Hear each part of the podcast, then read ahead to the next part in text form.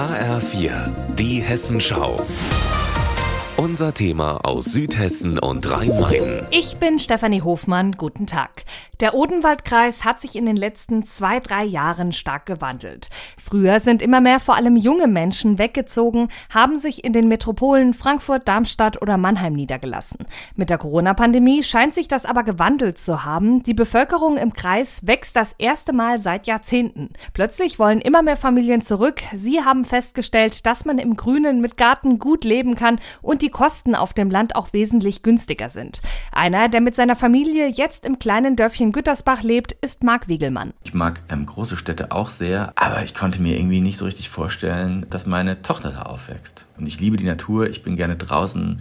Der kleine Wehmutstropfen, den man hat, man muss immer fahren. Sei es der Supermarkt, sei es der Weg zur Arbeit, sowieso natürlich, aber man gewöhnt sich daran. Was definitiv für den Odenwald als Wohnort spricht, sind die günstigen Bauplätze, Hauspreise und Mieten. Während man in den Ballungszentren teilweise 2000 Euro für den Quadratmeter Bauland zahlt, sind es im Odenwald nur um die 200. Das Interesse an Bauplätzen ist dementsprechend groß, wie man an einem Neubaugebiet in Bad König gut sehen kann, sagt Bürgermeister Axel Mohn. Da haben wir insgesamt 38 Bauplätze und 140 Interessenten.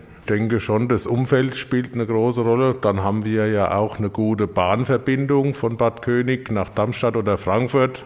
Das zieht die Leute auch wieder aufs Land und auch eben die günstigeren Baupreise und Wohn- und Mietpreise. Für die Kommunen ist das plötzliche Interesse natürlich eine Herausforderung. Es müssen Glasfaserleitungen verlegt und Kita-Plätze ausgebaut werden. Aber Axel Mohn ist überzeugt, dass sich das langfristig lohnt, denn der Kreis brauche die jungen Menschen. Durch das Homeoffice wird es die Möglichkeit geben, an seinem Wohnort auch zu arbeiten.